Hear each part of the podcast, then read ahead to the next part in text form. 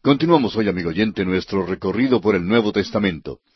En el capítulo 16 del Evangelio según San Mateo, cuyo estudio damos comienzo hoy, Jesús continúa su controversia contra los fariseos y saduceos. Exige una confesión de sus discípulos y Pedro responde a nombre del grupo. Luego Jesús los confronta por primera vez con la iglesia, su muerte y su resurrección. Este es un capítulo de distinciones penetrantes. Jesús hace aquí una diferenciación marcada entre sus discípulos y los príncipes religiosos. Los príncipes religiosos continúan tratando de tentarle. Él amonesta a sus discípulos que se guarden de ellos. Jesús pide un informe de sus discípulos en cuanto a la reacción de la multitud.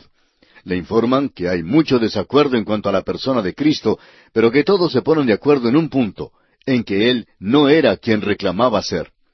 Cristo exigió entonces que sus discípulos hicieran una afirmación en cuanto a su aprecio por Él. Cuán diferente es su confesión a la del resto de la multitud. En este capítulo 16 encontramos tres puntos de vista en cuanto a Jesús. Primero, los fariseos y saduceos pensaban que Jesús era impostor y que no era el Mesías. En segundo lugar, la multitud creía que Jesús podría ser Juan el Bautista, Elías, Jeremías o uno de los profetas. Todos eran lisonjeros, pero todos cerraron el blanco. En tercer lugar, sus discípulos creían que Jesús era el Mesías, el Cristo, el Hijo del Dios vivo. Pedro, al parecer, fue aquí el vocero de los discípulos. Por segunda vez, los fariseos y saduceos piden señal del cielo, y una vez más Jesús se refiere a Jonás. Leamos los primeros tres versículos de este capítulo 16 de Mateo. Vinieron los fariseos y los saduceos para tentarle, y le pidieron que les mostrase señal del cielo. Mas él respondiendo les dijo, Cuando anochece decís, buen tiempo, porque el cielo tiene arreboles, y por la mañana, Hoy habrá tempestad, porque tiene arreboles el cielo nublado. Hipócritas, que sabéis distinguir el aspecto del cielo, mas las señales de los tiempos no podéis.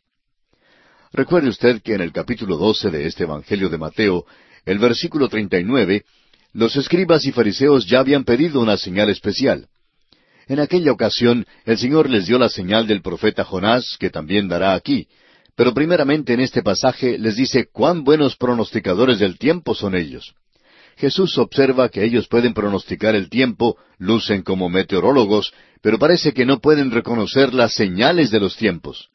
Jesús reconoce que están tratando de tenderle una trampa y amonesta a los suyos a que se guarden de ellos. Por segunda vez los llama hipócritas. Y entonces dicen los versículos cuatro y cinco de Mateo capítulo dieciséis la generación mala y adúltera demanda señal, pero señal no le será dada sino la señal del profeta Jonás. Y dejándolos se fue.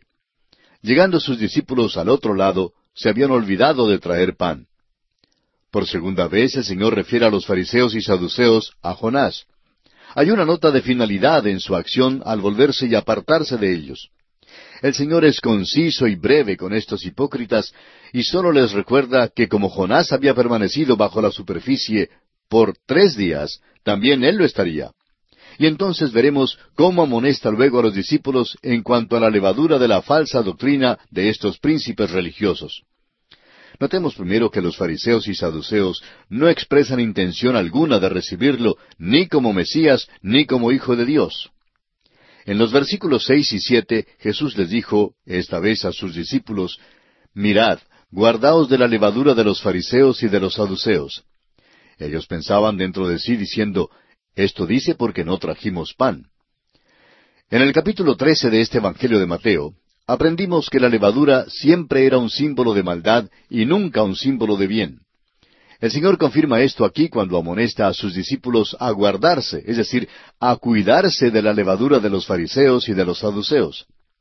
Cuando alguien le amonesta a usted a que se guarde o se cuide de algo, es seguro que no es porque sea agradable ni bueno. Los discípulos, sin embargo, no comprendieron esta amonestación en cuanto a la levadura, pensando que el Señor les hablaba de la levadura del pan físico que habían olvidado traer. Ahora, cuando Jesús vio su falta de entendimiento, entonces les dijo, hombres de poca fe. Y fueron repetidas las veces que tuvo que recordarles de su poca fe. Leamos ahora los versículos ocho hasta el doce. Y entendiéndolo Jesús les dijo, ¿Por qué pensáis dentro de vosotros, hombres de poca fe, que no tenéis pan? ¿No entendéis aún, ni os acordáis de los cinco panes entre cinco mil hombres y cuántas cestas recogisteis? ¿Ni de los siete panes entre cuatro mil y cuántas canastas recogisteis? ¿Cómo es que no entendéis que no fue por el pan que os dije que os guardaseis de la levadura de los fariseos y de los saduceos? Entonces entendieron que no les había dicho que se guardasen de la levadura del pan, sino de la doctrina de los fariseos y de los saduceos. Si fuera un asunto de pan material, los discípulos debieran haber vuelto a los dos milagros de Jesús, proveyendo comida para cinco mil y para cuatro mil, pero no se trataba de un asunto de pan material. La levadura entonces, según la interpretación misma de nuestro Señor, no significa otra cosa que la falsa doctrina. Cuando las personas hablan acerca de la levadura del Evangelio, usan una contradicción de términos. La levadura nunca representa el Evangelio. La levadura, según este pasaje, equivale a la falsa doctrina de los fariseos y de los saduceos. En todo nuestro viaje por este Evangelio de Mateo, debemos poner las mentes y estar siempre alertas, porque este Evangelio es la clave del resto de las Escrituras. Debemos hacer observaciones penetrantes y anotar con cuidado lo que pasa para poder hacer las distinciones correctas. Después que Jesús interpreta el significado de la levadura, él y sus discípulos salen, y leyendo ahora el versículo trece y el verso catorce, vemos que, viniendo Jesús a la región de Cesarea de Filipo, preguntó a sus discípulos diciendo, ¿Quién dicen los hombres que es el Hijo del Hombre? Ellos dijeron, unos Juan el Bautista, otros Elías, y otros Jeremías o alguno de los profetas. Si usted mira el mapa, encontrará que hay tres Cesareas. Cesarea de Filipo está situada al norte del mar de Galilea. El Señor Jesús entonces está en el norte y está en una posición de la cual volverá y de donde comenzará un movimiento directamente hacia Jerusalén y la cruz. Antes de empezar aquel viaje, hay dos cosas que el Señor quiere que estén aclaradas en las mentes de sus discípulos. Y amigo oyente, esas eran las mismas cosas que ahora tienen que estar claras en nuestras mentes para ser cristianos verdaderos hay que saber lo que hizo Jesucristo y quién es Él. Esto es lo que determina su salvación. Si usted cree que Jesucristo es el Hijo de Dios y que Él murió y resucitó para conseguir su salvación, si cree en quién es Jesús y en lo que ha hecho a su favor, entonces puede usted tener la seguridad de su salvación. Cuando el Señor Jesucristo hizo la pregunta, ¿quién dicen los hombres que es el Hijo del Hombre? formuló una pregunta que se ha seguido haciendo a través de los siglos. Es una pregunta que Jesucristo todavía pide sea contestada aún en nuestros días. Jesús todavía es el hombre más controversial que jamás haya vivido en esta tierra. Los discípulos dieron al Señor los puntos de vista de las multitudes, y si usted llevara un micrófono a una esquina en su pueblo, sin duda recibiría muchas de las mismas respuestas, porque los hombres todavía están confusos en cuanto a la identidad de Jesús. La mayoría de las personas lo consideraron un gran hombre, pero no hubo ningún acuerdo en cuanto a su identidad. Esta misma confusión y falta de acuerdo en cuanto a la persona de Cristo prevalece aún en nuestros días. Todos estos criterios lisonjeros son deficientes porque no dan con su verdadera identidad. Sin embargo, es interesante notar que todos lo alaban como un gran profeta o un gran maestro. Un predicador joven tomó una encuesta haciendo la pregunta en cuanto a quién fue Jesús. Una persona dijo que él fue un gran maestro. Otra dijo que fue el fundador de la religión. Un hombre pensaba que era una buena persona, y hubo quien más le colocara en la clase de las famosas personalidades de la historia. Quizá usted, amigo oyente, quisiera hacer una encuesta similar, y nos interesaría mucho saber los resultados. Bien, Ahora el Señor hace otra pregunta a sus discípulos en los versículos quince y dieciséis. Él les dijo, ¿Y vosotros, quién decís que soy yo? Respondiendo Simón Pedro dijo, Tú eres el Cristo, el Hijo del Dios viviente. El tiempo ha llegado para que los discípulos hagan una decisión y que den una confesión sobre su propio punto de vista. Evidentemente Simón Pedro fue el vocero del grupo y lo llama el Cristo, que quiere decir el Mesías, el ungido, el que cumplía todas las profecías del Antiguo Testamento con respecto al Mesías. Pero asimismo dijo que era el Hijo de Dios. Con esto le atribuyeron a Jesús toda la plenitud de su persona, misión y obra, aunque es obvio que no entendieron en detalle las implicaciones de todo lo que esto significaba. Hasta este momento, este fue el testimonio mayor y la mejor confesión que pudo ser hecha en cuanto a Jesús. Este en verdad es Jesús. Ahora el versículo 17 dice, Entonces le respondió Jesús, Bienaventurado eres, Simón, hijo de Jonás, porque no te lo reveló carne ni sangre, sino mi Padre que está en los cielos. Solo el Espíritu Santo puede darnos a conocer lo que necesitamos saber en cuanto a Cristo. Ningún hombre hoy puede llamar a Jesús el Cristo sino por el Espíritu Santo. Ni carne ni sangre reveló a Pedro estas cosas profundas de Dios. El mero hecho de estar con el Señor Jesús mismo por dos años y medio no causó que Pedro entendiera que Jesús era el Hijo de Dios, el Mesías. Fue por revelación del Espíritu Santo. Muchas veces decimos, Ah, si únicamente pudiera haber pasado unos dos o tres años con Jesús, entonces sí que podría conocerle bien. Amigo oyente, ahora mismo usted puede entrar en contacto íntimo con Jesucristo y pasar el resto de su vida con Él, gracias a la labor del Espíritu Santo.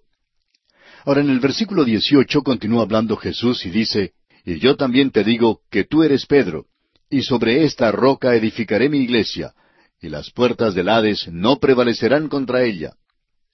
Vamos a considerar este versículo con cuidado. Es evidente que es muy fácil aquí hacer una equivocación de vocablos. Tú eres Petros, o sea, una piedra pequeña, y sobre esta Petra, roca o masa rocosa, edificaré mi iglesia.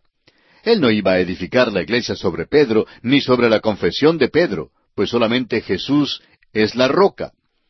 La iglesia está edificada sobre Cristo. La confesión de Pedro lo colocó sobre la roca. Pedro mismo aclara muy bien en sus epístolas el hecho de que Cristo es la roca fundamental, la piedra angular. El apóstol Pedro lo explica en su primera carta, capítulo dos, versículos cuatro al ocho, diciendo, Acercándoos a él, piedra viva, desechada ciertamente por los hombres, mas para Dios escogida y preciosa, vosotros también, como piedras vivas, sed edificados como casa espiritual y sacerdocio santo, para ofrecer sacrificios espirituales aceptables a Dios por medio de Jesucristo. Por lo cual también contiene la Escritura, He aquí pongo en Sión la principal piedra del ángulo, escogida, preciosa. Y el que creyere en él no será avergonzado. Para vosotros, pues los que creéis, él es precioso. Pero para los que no creen, la piedra que los edificadores desecharon ha venido a ser la cabeza del ángulo, y piedra de tropiezo y roca que hace caer, porque tropiezan en la palabra, siendo desobedientes, a lo cual fueron también destinados. También el apóstol Pablo en su primera carta a los Corintios capítulo tres versículo once dice, Porque nadie puede poner otro fundamento que el que está puesto, el cual es Jesucristo. Cristo es la roca, y él dice que sobre esta roca edificará su iglesia. La iglesia estaba todavía en el futuro cuando el Señor hizo esa declaración. Y favor de no decirme que había una iglesia en el Antiguo Testamento, porque la iglesia no emergió sino hasta después de la muerte, la resurrección y ascensión de Cristo y su envío del Espíritu Santo. No pudo haber existido una iglesia hasta cuando todas estas cosas se hubieran cumplido edificaré mi iglesia, dice el Señor. Es una frase que indica que lo haría en el futuro. Ahora, las puertas del Hades se refiere a las puertas de la muerte. La palabra usada aquí es el Hades y Seol del Antiguo Testamento, las cuales se refieren al mundo invisible y significan la muerte. Las puertas de la muerte no prevalecerán contra la iglesia de Cristo.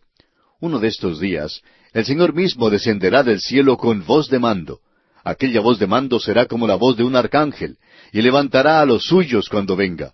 Así lo expresa el apóstol Pablo en su primera carta a los tesalonicenses capítulo cuatro versículos trece al dieciocho, donde dice Tampoco queremos, hermanos, que ignoréis acerca de los que duermen, para que no os entristezcáis como los otros que no tienen esperanza. Porque si creemos que Jesús murió y resucitó, así también traerá Dios con Jesús a los que durmieron en él. Por lo cual os decimos esto en palabra del Señor, que nosotros que vivimos, que habremos quedado hasta la venida del Señor, no precederemos a los que durmieron. Porque el Señor mismo, con voz de mando, con voz de arcángel y con trompeta de Dios, descenderá del cielo, y los muertos en Cristo resucitarán primero. Luego nosotros, los que vivimos, los que hayamos quedado, seremos arrebatados juntamente con ellos en las nubes para recibir al Señor en el aire, y así estaremos siempre con el Señor. Por tanto, alentaos los unos a los otros con estas palabras. Y el apóstol Pablo en su primera carta a los Corintios, capítulo quince, versículos cincuenta y uno al cincuenta y siete, dice, He aquí os digo un misterio. No todos dormiremos, pero todos seremos transformados en un momento, en un abrir y cerrar de ojos, a la final trompeta, porque se tocará la trompeta, y los muertos serán resucitados incorruptibles, y nosotros seremos transformados porque es necesario que esto corruptible se vista de incorrupción, y esto mortal se vista de inmortalidad. Y cuando esto corruptible se haya vestido de incorrupción, y esto mortal se haya vestido de inmortalidad, entonces se cumplirá la palabra que está escrita, Sorbida es la muerte en victoria. ¿Dónde está, oh muerte, tu aguijón? ¿Dónde, oh sepulcro, tu victoria? Ya que el aguijón de la muerte es el pecado, y el poder del pecado, la ley mas gracias sean dadas a Dios que nos da la victoria por medio de nuestro Señor Jesucristo. Ahora, volviendo al capítulo 16 del Evangelio según San Mateo, en el versículo 19, el Señor continúa hablando y dice, Y a ti te daré las llaves del reino de los cielos, y todo lo que atares en la tierra será atado en los cielos, y todo lo que desatares en la tierra será desatado en los cielos. Ahora, ¿cuáles son las llaves del reino de los cielos? ¿Fueron dadas solamente a Simón Pedro? No, amigo oyente, fueron dadas a todos los que hagan esta misma confesión en cuanto a Jesucristo. Las llaves eran un símbolo de la autoridad del oficio de los escribas, los cuales interpretaban las escrituras al pueblo. Cada cristiano hoy en día tiene las escrituras, y por eso tiene las llaves. Si detenemos la palabra, atamos en la tierra. Si predicamos la palabra, desatamos en la tierra. Ningún hombre ni iglesia individual tiene las llaves a la exclusión de todos los otros creyentes. Hoy en día tenemos una responsabilidad de predicar el Evangelio porque esta es la única cosa que puede salvar al hombre. Ahora el versículo veinte dice, Entonces mandó a sus discípulos que a nadie dijesen que Él era Jesús el Cristo. El Señor hizo esta petición porque el solo hecho de saber quién es, de por sí no salvará a nadie. Para encontrar la salvación, amigo oyente, hay que saber quién es y lo que Él hizo por nosotros, reconocer nuestra propia necesidad y entonces aceptar a Jesucristo personal e individualmente como todo suficiente Salvador y Señor. Entramos ahora a otro aspecto en este capítulo 16. Veremos que por primera vez el Señor Jesús anuncia su muerte y resurrección a sus discípulos. La ocasión para estas palabras fue aproximadamente seis meses antes de que en realidad fuera crucificado. Ahora, ¿por qué esperó tanto tiempo antes de hacer un anuncio tan importante? Es obvio que los discípulos no estaban preparados para recibir el anuncio, ni aun en esta ocasión, a juzgar por su reacción. Jesús repitió cinco veces el hecho de que iba a Jerusalén para morir. Así lo vemos en este versículo 21 del capítulo 16. También en el capítulo 17, versículo 12 luego los versículos 22 y 23 de ese mismo capítulo 17.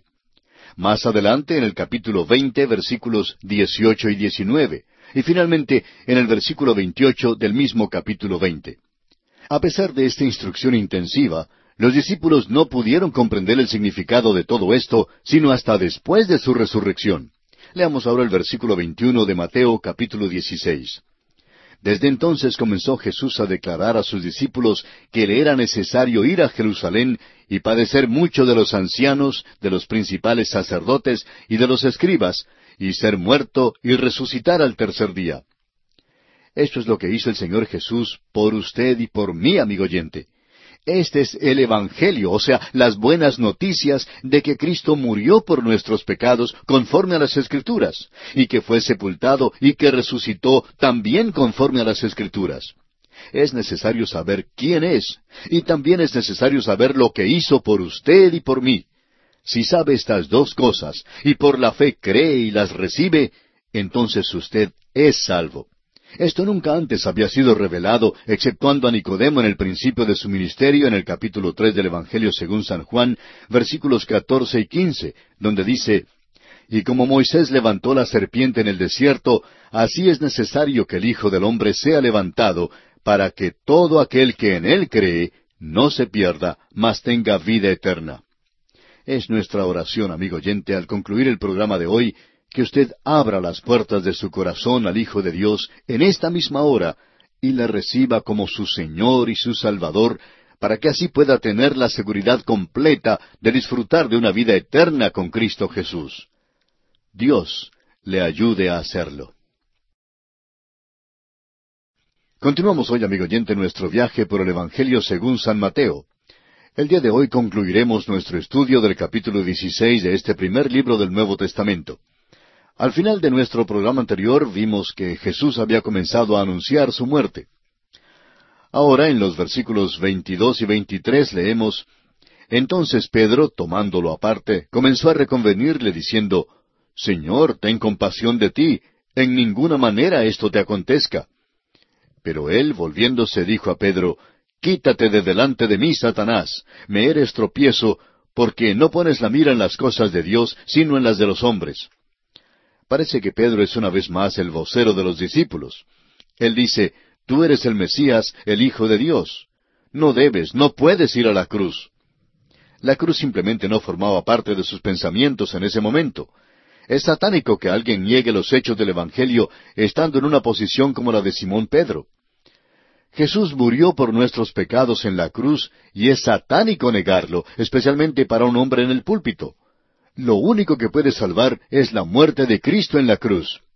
Pedro más tarde dijo en su primera carta, capítulo dos, versículo veinticuatro, quien llevó él mismo nuestros pecados en su cuerpo sobre el madero, para que nosotros, estando muertos a los pecados, vivamos a la justicia, y por cuya herida fuisteis sanados. ¿Qué transformación se realizó en este hombre Pedro? En este capítulo el Señor dice, Quítate de delante de mí, Satanás. Y sin embargo, en la primera carta el mismo apóstol Pedro dice que Cristo llevó nuestros pecados en su propio cuerpo en la cruz. Negar el valor de la muerte de Cristo es ciertamente satánico. Ahora el versículo 24 dice, Entonces Jesús dijo a sus discípulos, si alguno quiere venir en pos de mí, niégase a sí mismo y tome su cruz y sígame. Muchas personas interpretan este versículo así, niéguese helados o niéguese algún lujo acá en la tierra. Pero lo que este versículo dice es, niéguese a sí mismo. Ya se sabe que la persona más difícil de negar en todo el mundo es uno mismo. Tampoco dice aquí que es necesario tomar la cruz de Cristo para poder seguirlo tenemos que tomar nuestra propia cruz y así seguir al Señor. Hay una cruz para cada uno de nosotros si seguimos a Cristo. Ahora llegamos a una verdad de mucha importancia. Leamos los versículos 25 al 27. Porque todo el que quiera salvar su vida la perderá, y todo el que pierda su vida por causa de mí la hallará. Porque ¿qué aprovechará al hombre si ganare todo el mundo y perdiere su alma?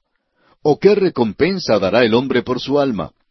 Porque el Hijo del Hombre vendrá en la gloria de su Padre con sus ángeles, y entonces pagará a cada uno conforme a sus obras.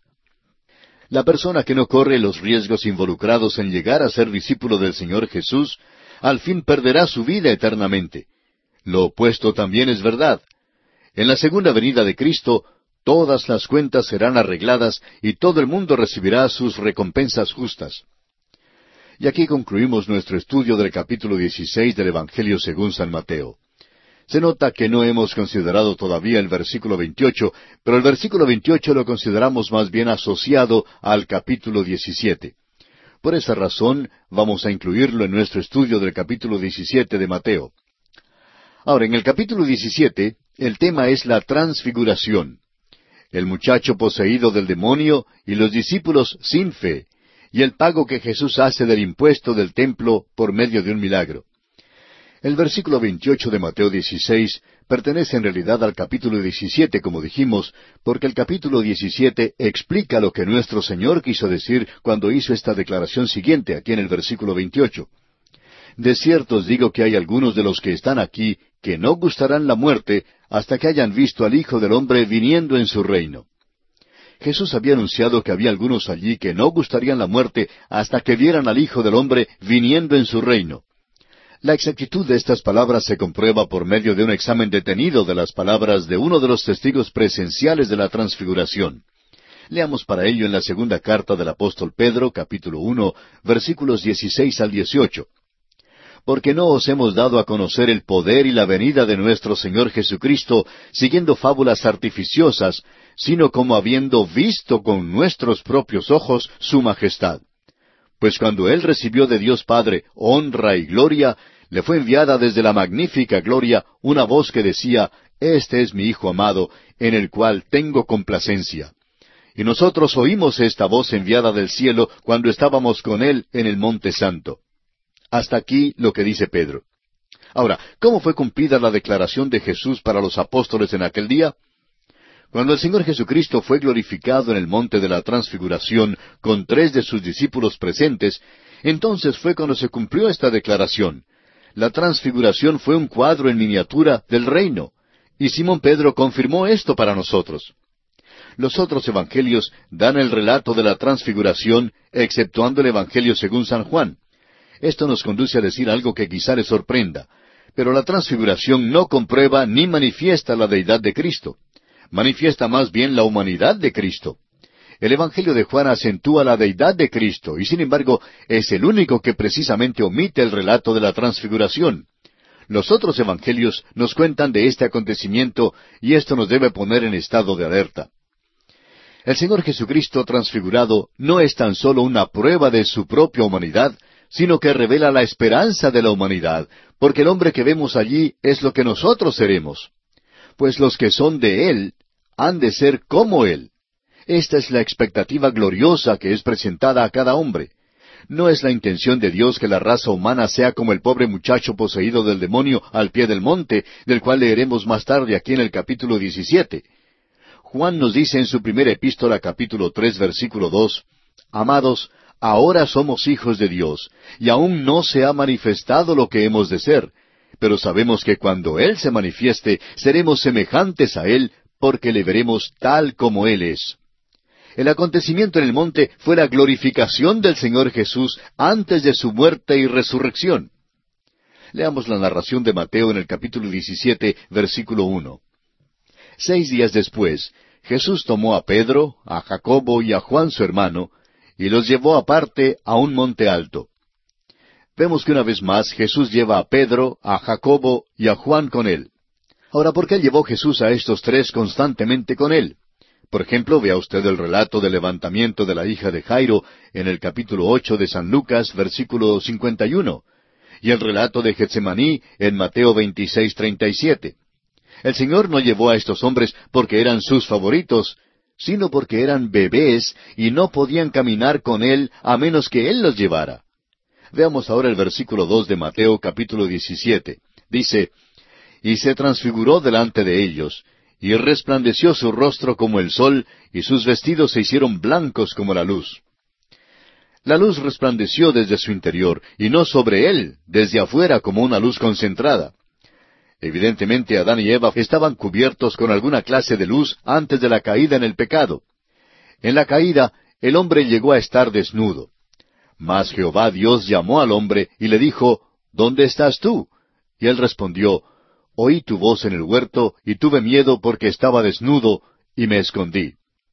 Recuerde usted que así leímos en Génesis tres versículos nueve y diez. Adán y Eva estaban cubiertos con alguna clase de luz, y cuando cayeron y perdieron esa luz, entonces descubrieron que estaban desnudos. Fue la humanidad de Jesús la que fue transfigurada. La transfiguración, pues, manifiesta la perfecta humanidad de Jesús. Entraremos en mayores detalles cuando nos corresponde estudiar el relato que hace el doctor Lucas de la transfiguración. Por ahora, queremos decir que la palabra transfiguró es una palabra muy interesante. Es la palabra metamorfosis, que significa un cambio de forma o de estructura. El pequeño gusano velludo algún día llega a ser una mariposa linda, por medio del proceso de la metamorfosis. Este cuerpo mío que sufre a causa de las enfermedades, algún día será también transfigurado. Y aquellos que vivan cuando se efectúe la venida de Cristo serán cambiados, transfigurados. Esta es la mayor esperanza de la humanidad. Ahora el versículo tres de Mateo 17 dice, Y he aquí les aparecieron Moisés y Elías hablando con él. Moisés era el representante de la ley y Elías era el representante de los profetas. Moisés había muerto y Elías había salido de este mundo en un carro de fuego. El doctor Lucas en su relato nos dice que estaban discutiendo su muerte que se aproximaba ya en Jerusalén. Y en el capítulo nueve del Evangelio según San Lucas, versículos treinta y treinta y uno dice, Y he aquí dos varones que hablaban con él, los cuales eran Moisés y Elías, quienes aparecieron rodeados de gloria y hablaban de su partida que iba Jesús a cumplir en Jerusalén. La ley y los profetas testimoniaron la muerte del Señor Jesucristo. Ahora el versículo cuatro de Mateo 17 dice, Entonces Pedro dijo a Jesús, Señor, bueno es para nosotros que estemos aquí. Si quieres, hagamos aquí tres enramadas, una para ti, otra para Moisés y otra para Elías. Simón Pedro nunca podía resistir la oportunidad para abrir la boca.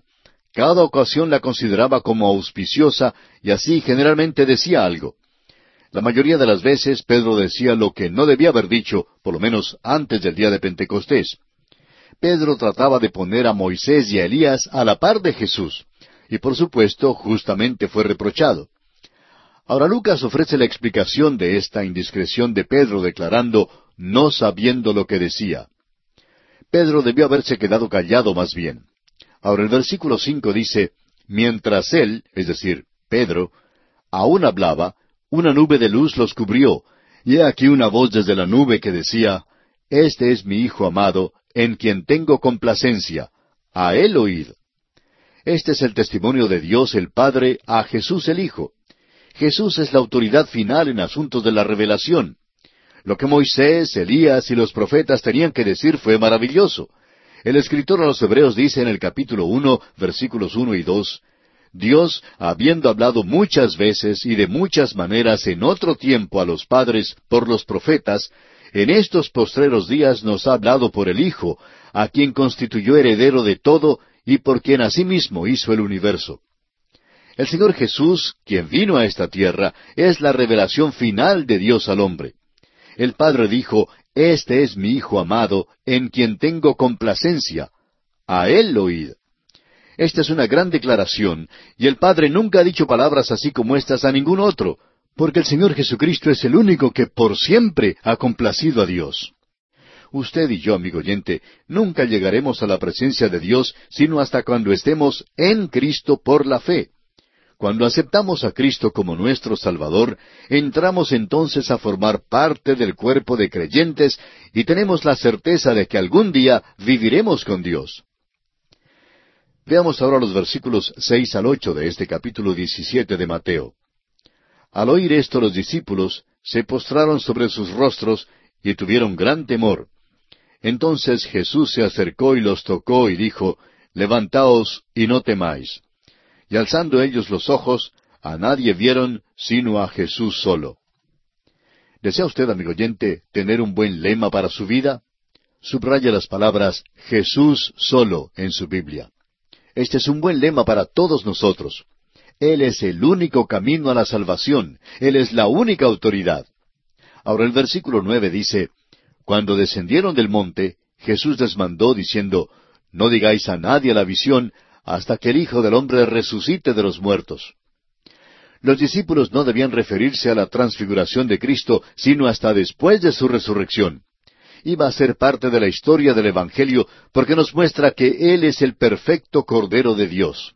Él había sido probado por tres años, fue hallado sin mancha y ahora está en camino a la cruz para morir por los pecados del mundo. Él era el único que podía morir y procurar nuestra salvación. Por eso es muy importante que entendamos el significado de la transfiguración. Es la máxima esperanza del género humano hoy en día. La esperanza del género humano no se halla en la ciencia ni en la educación. Tanto la una como la otra nos están desilusionando hoy en día. Han creado unos monstruos del tipo de Frankenstein que están causando nuestra propia ruina. Por ejemplo, en la ciudad de Detroit, en el estado de Michigan, en los Estados Unidos, han inventado unos carritos a gasolina que dan muchas dificultades porque contaminan el aire y obstruyen las carreteras. La ciencia, amigo oyente, no puede resolver los problemas mayores de la humanidad. Créame, amigo oyente, la esperanza del mundo simplemente se halla en una persona, y esa persona es el Hijo de Dios, el Señor Jesucristo. cerciórese usted de conocerlo. Él es su única esperanza. Ahora los versículos diez al doce dicen, Entonces sus discípulos le preguntaron diciendo, ¿Por qué pues dicen los escribas que es necesario que Elías venga primero? Respondiendo Jesús les dijo, A la verdad, Elías viene primero y restaurará todas las cosas. Mas os digo que Elías ya vino y no le conocieron, sino que hicieron con él todo lo que quisieron. Así también el Hijo del Hombre padecerá de ellos. Este pasaje siempre ha originado una pregunta en las mentes de muchas personas. ¿Fue Juan el Bautista en realidad Elías? La respuesta, por supuesto, es que no. Pero nuestro Señor está diciendo que no se puede traer a discusión el argumento de que Él, Jesucristo, tenía que ir a la cruz y morir por la sencilla razón de que Juan el Bautista no era Elías. Pero por otra parte, es verdad que según este pasaje, Elías tiene que venir antes de que el Señor establezca su reino. El Señor dijo que si Israel le hubiera recibido como rey, Juan el Bautista podría haber sido Elías. Ahora, si usted nos preguntara cómo podría ser eso, tendríamos que contestar que no sabemos.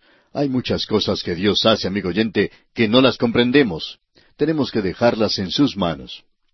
Ahora el versículo trece nos dice, entonces los discípulos comprendieron que les había hablado de Juan el Bautista. Acabamos de ver un cuadro en miniatura del presente día, una situación del reino de los cielos. ¿Dónde entra la iglesia en este esquema? Encontraremos la respuesta a esa pregunta al seguir nuestro estudio. Vamos ahora al pie del monte donde los otros discípulos se hallan en apuros. Cuando Jesús y sus tres discípulos llegaron al pie del monte, encuentran a un muchacho poseído de un demonio, a un padre desesperado y a los discípulos imposibilitados. Leamos los versículos catorce al dieciséis de Mateo capítulo diecisiete. Cuando llegaron al gentío, vino a él un hombre que se arrodilló delante de él, diciendo, Señor, ten misericordia de mi hijo que es lunático y padece muchísimo, porque muchas veces cae en el fuego y muchas en el agua. Y lo he traído a tus discípulos, pero no le han podido sanar. Es probable que este fuera el peor caso que había sido traído a la atención de Jesús. Fue también una situación triste porque los discípulos se vieron impotentes. Este es un cuadro de la iglesia hoy en día que se encuentra en un mundo que es poseído por los demonios y que se ha vuelto loco.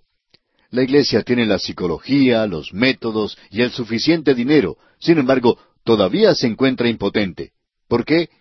Fíjese lo que dice el Señor en el versículo 17.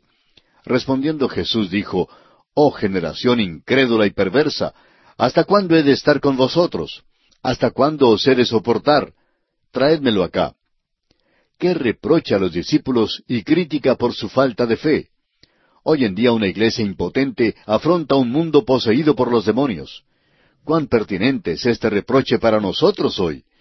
Muchas personas que se encuentran en condiciones físicas precarias, con enfermedades críticas, acuden a ciertos sanadores, en vez de dirigirse a aquel que dijo, traédmelo acá.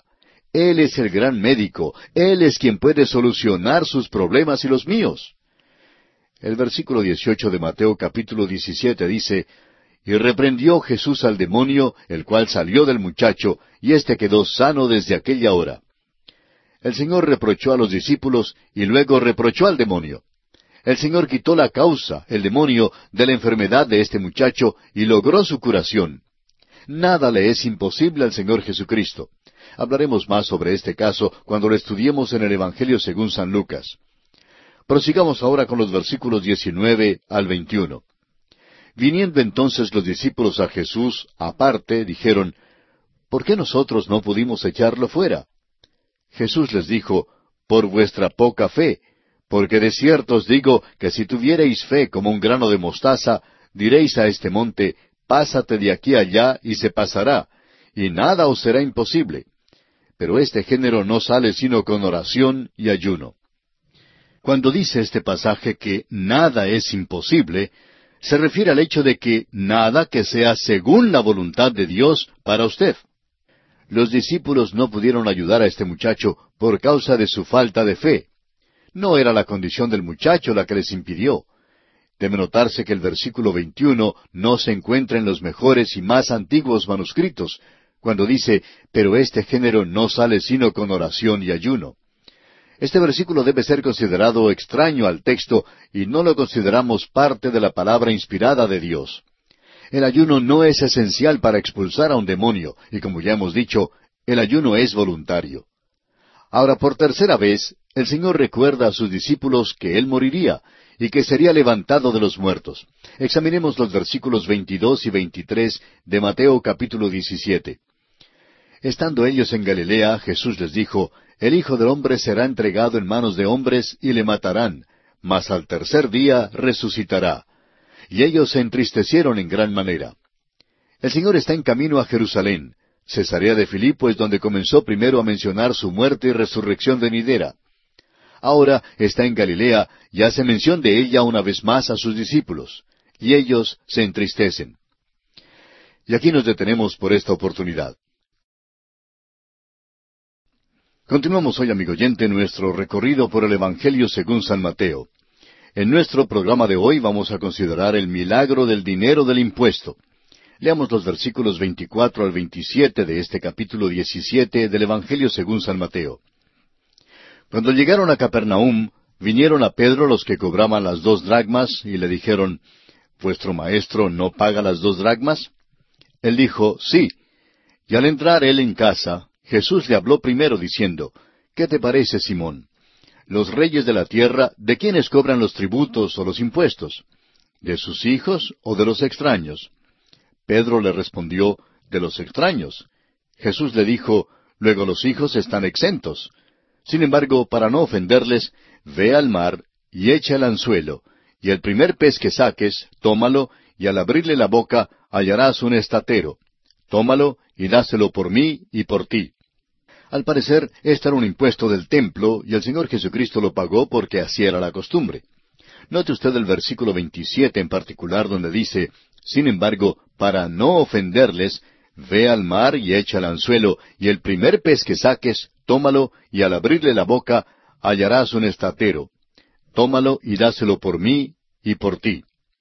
Por lo menos su método de obtener el dinero de impuestos ciertamente fue novedoso. Ahora notemos que en el monte de la transfiguración, Jesús demuestra lo que Adán era antes de su caída. Y aquí el Señor demuestra que Él ha recobrado lo que Adán perdió. En Génesis 1.26 leemos, Entonces dijo Dios, Hagamos al hombre a nuestra imagen, conforme a nuestra semejanza, y señoree en los peces del mar, en las aves de los cielos, en las bestias, en toda la tierra, y en todo animal que se arrastra sobre la tierra.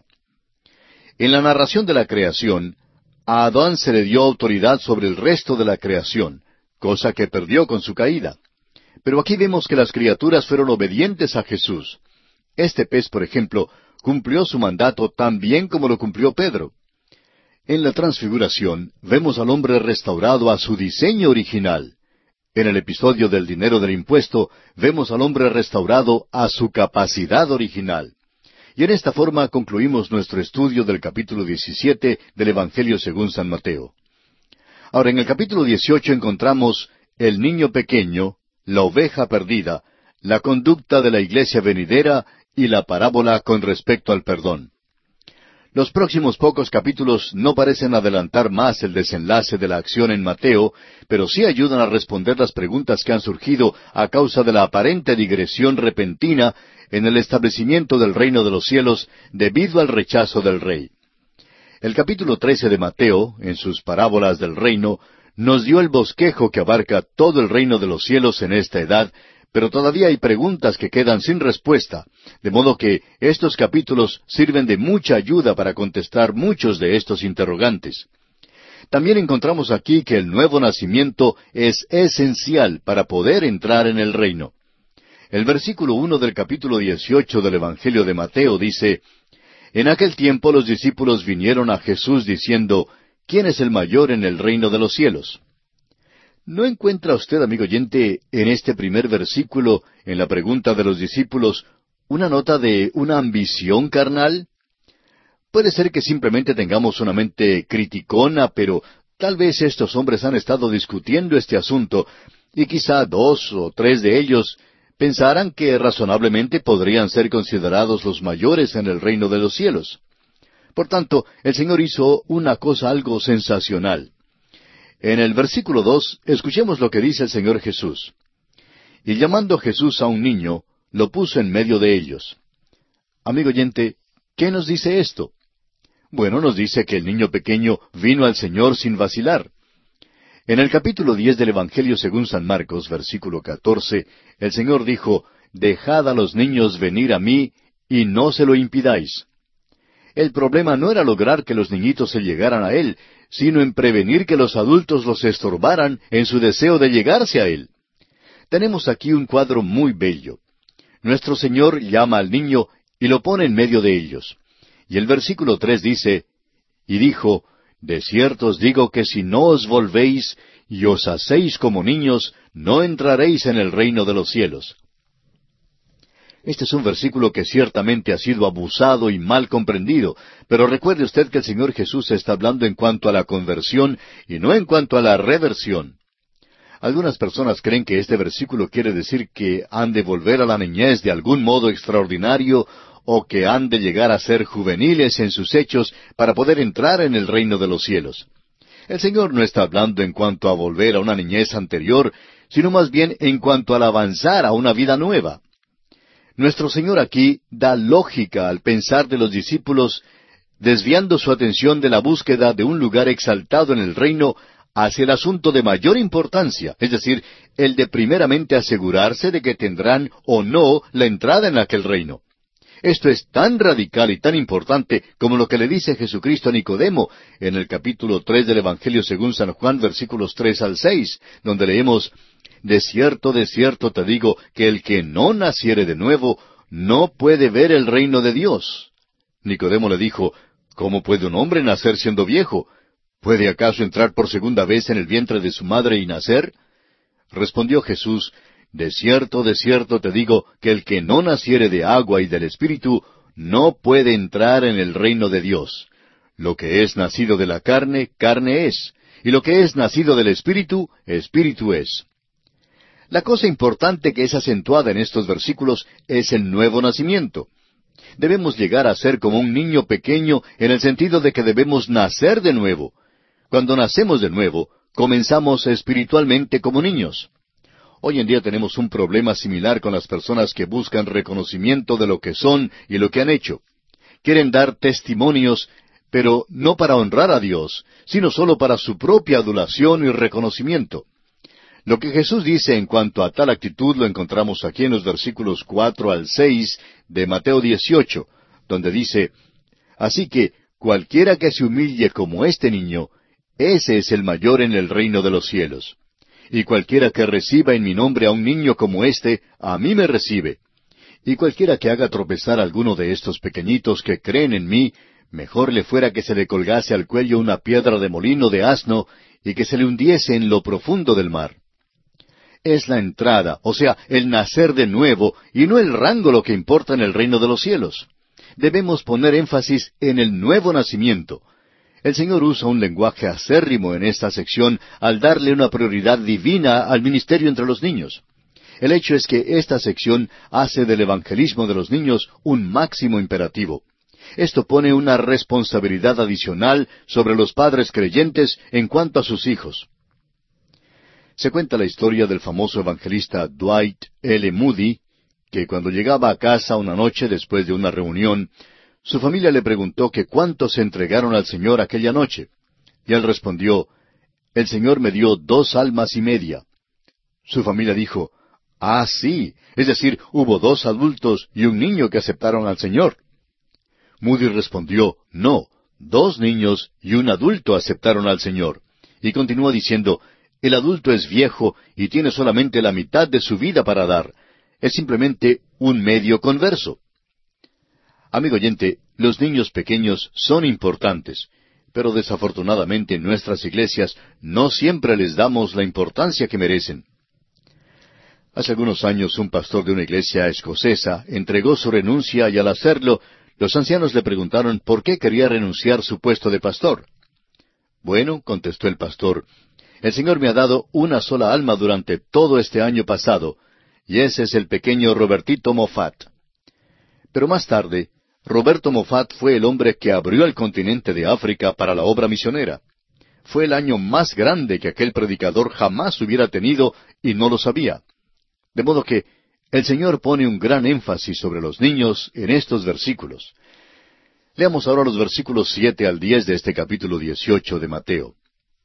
Ay del mundo por los tropiezos, porque es necesario que vengan tropiezos, pero ay de aquel hombre por quien viene el tropiezo. Por tanto, si tu mano o tu pie te es ocasión de caer, córtalo y échalo de ti. Mejor te es entrar en la vida cojo o manco que teniendo dos manos o dos pies ser echado en el fuego eterno. Y si tu ojo te es ocasión de caer, sácalo y échalo de ti. Mejor te es entrar con un solo ojo en la vida que teniendo dos ojos ser echado en el infierno de fuego. Mirad que no menospreciéis a uno de estos pequeños, porque os digo que sus ángeles en los cielos ven siempre el rostro de mi Padre que está en los cielos. Estos son versículos duros, amigo oyente, debemos fijarnos en dos cosas que son importantes. En primer lugar, en el versículo diez habla de sus ángeles. Este es el versículo principal que se usa para comprobar que cada persona tiene su ángel de la guarda. Favor de no entendernos mal. No sabemos si tenemos ángeles de la guarda o no, pero no creemos que este pasaje esté hablando en cuanto a los ángeles de la guarda. La palabra que se traduce como ángeles aquí realmente significa espíritus. El Señor está diciendo que los espíritus de los niños ven siempre el rostro del Padre que está en el cielo, y por tanto no debemos despreciar ni osar ofender a uno de estos pequeños. Cuando muere un pequeñuelo, su espíritu va inmediatamente a estar con Dios. Todos estos pequeñuelos van al cielo cuando mueren, no porque son inocentes, sino porque Jesús murió por ellos. Esto es lo que Jesús está diciendo en estos versículos. A los niños no los desprecien, no los impidan, dejen que lleguen a Dios. Dice que aun si mueren, sus espíritus irán a la presencia del Padre.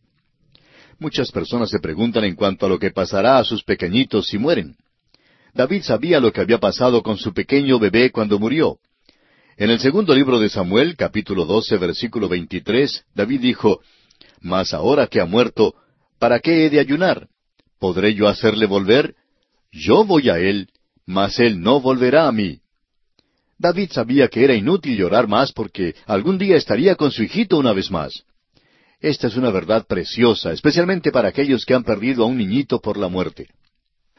El autor de estos estudios bíblicos, el doctor J. Vernon McGee, compartía que él mismo había perdido a una de sus hijas, una niña que fue sepultada en California. De vez en cuando, decía él, iba a la sepultura y le ponía algunas flores. Iba a la sepultura porque allí estaba todo lo que tenía de ella en esta tierra. Pero, decía él, yo sé que ella está con el Padre en el cielo. Es salva y algún día glorioso estaré con ella para verla una vez más. Yo sé dónde está ella, decía él, y algún día iré a ella. Amigo oyente, este es un pasaje glorioso.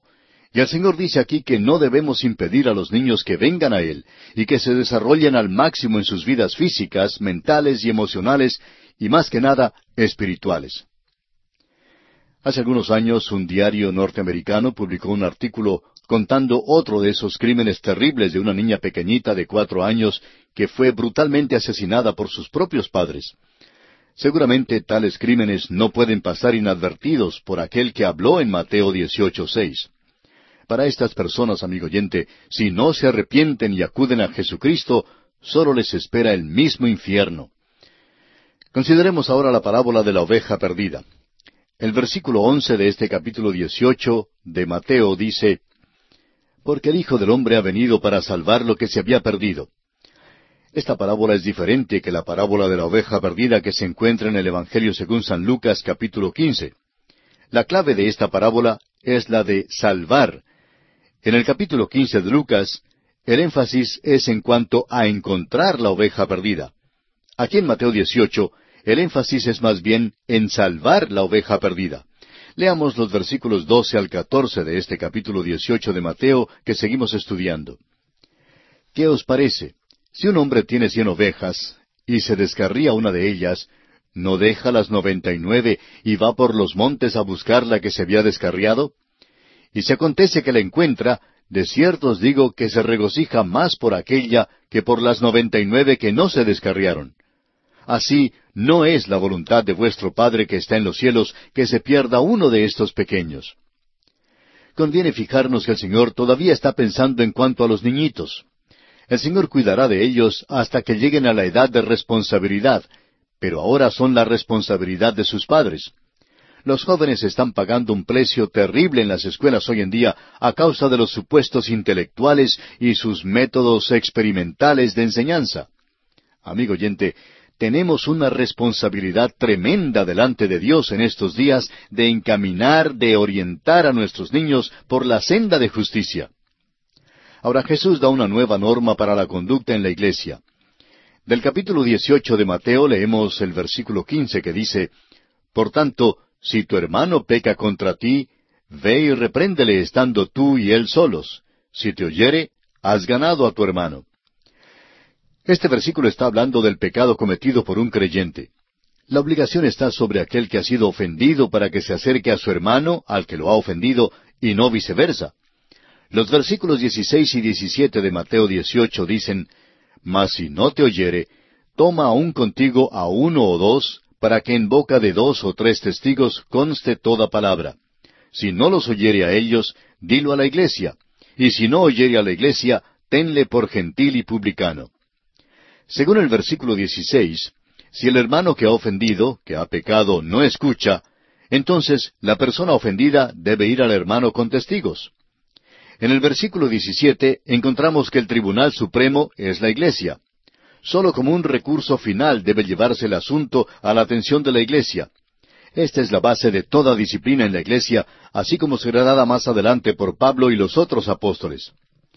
Hay personas que les gusta sofocar las dificultades y encubrirlas, pero esta no es la manera en que el Señor nos manda a tratarlas. Si hay un problema entre dos creyentes, éste debe ser resuelto de una manera amable, pacífica y tranquila. Si los individuos no pueden resolver su problema, deben llevarlo a un grupo de testigos. Si el grupo no lo puede resolver, el recurso final es de llevar el problema ante la Iglesia como la autoridad final.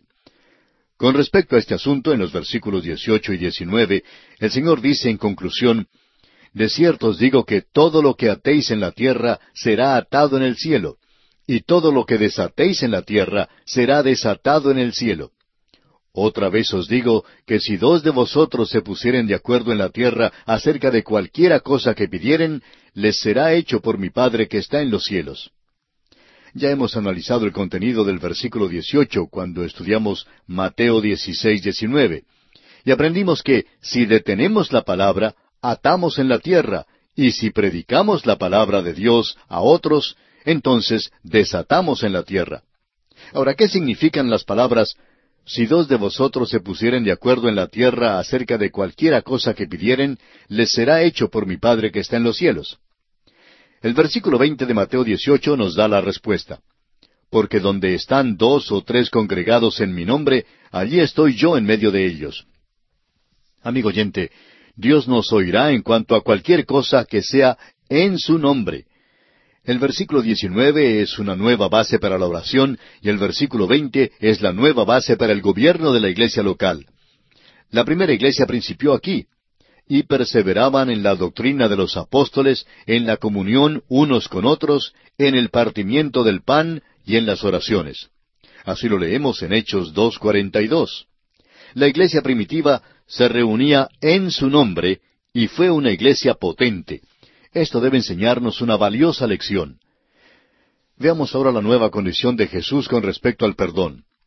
El versículo 21 en relación con esto nos dice, entonces se le acercó Pedro y le dijo, Señor, ¿cuántas veces perdonaré a mi hermano que peque contra mí? ¿Hasta siete? Pedro se creyó muy generoso cuando dijo esto porque, según los rabíes, bastaba perdonar dos o tres veces. Simón Pedro estaba dispuesto a perdonar hasta siete veces. Veamos ahora la respuesta de Jesús en el versículo 22 del Evangelio de Mateo. Jesús le dijo, No te digo hasta siete, sino aún hasta setenta veces siete la generosidad de Pedro quedó reducida a la mezquindad cuando se compara con el nuevo cálculo de Jesús. No es probable que alguien alcance este número extremo de veces perdonando a otra persona. Este no es el sistema mosaico ni el sermón del monte, es la manera cristiana de perdonar. Antes de llegar a la hora en que hayamos perdonado a alguien cuatrocientas noventa veces, ya es probable que los problemas hayan sido resueltos. Y si no han sido resueltos, las personas sin duda habrán llegado a la edad en que el problema ya no les importa mucho de todos modos. Es seguro decir que este número de veces que debemos perdonar va hasta el tope. Esto es exactamente lo que el Señor está diciendo en la historia que sigue. Leamos los versículos 23 al 26 del capítulo 18 del Evangelio según San Mateo. Por lo cual, el reino de los cielos es semejante a un rey que quiso hacer cuentas con sus siervos. Y comenzando a hacer cuentas, le fue presentado uno que le debía diez mil talentos. A éste, como no pudo pagar, ordenó su señor venderle, y a su mujer e hijos, y todo lo que tenía, para que se le pagase la deuda. Entonces aquel siervo, postrado, le suplicaba, diciendo, Señor, ten paciencia conmigo, y yo te lo pagaré todo. En otras palabras, el siervo quería pagar a su señor por medio de cuotas. En el versículo 27 veamos la reacción del amo ante esta inmensa deuda. El señor de aquel siervo, movido a misericordia, le soltó y le perdonó la deuda. Creemos que nuestro Señor se sirve aquí de una ilustración aparentemente ridícula para substanciar su punto. La suma de dinero que este siervo debía a su Señor era aproximadamente unos doce millones de dólares. Esta es una cantidad de dinero bastante alta para perdonar a cualquier persona. No tenemos tiempo para considerar los ocho versículos restantes en este capítulo dieciocho, y le pedimos a usted, amable oyente, que los lea para su propia consideración. Pero encontramos en ella un contraste en esta parábola. El siervo que fue perdonado por su señor rehúsa a su vez perdonar a su consiervo quien también le debía. Esta parábola ilustra el principio de perdonar. Este es un nuevo principio presentado en este pasaje, pero no es la única base para el perdón entre los creyentes. El cuadro total lo encontramos en Efesios 4:32, donde el apóstol Pablo dice, Ante sed benignos unos con otros, misericordiosos, perdonándoos unos a otros, como Dios también os perdonó a vosotros en Cristo. Amigo oyente, debemos perdonar a otros porque Cristo nos ha perdonado a nosotros. Y así concluimos nuestro estudio del capítulo 18 del Evangelio según San Mateo. Dios mediante, en nuestro próximo programa iniciaremos el estudio del capítulo 19.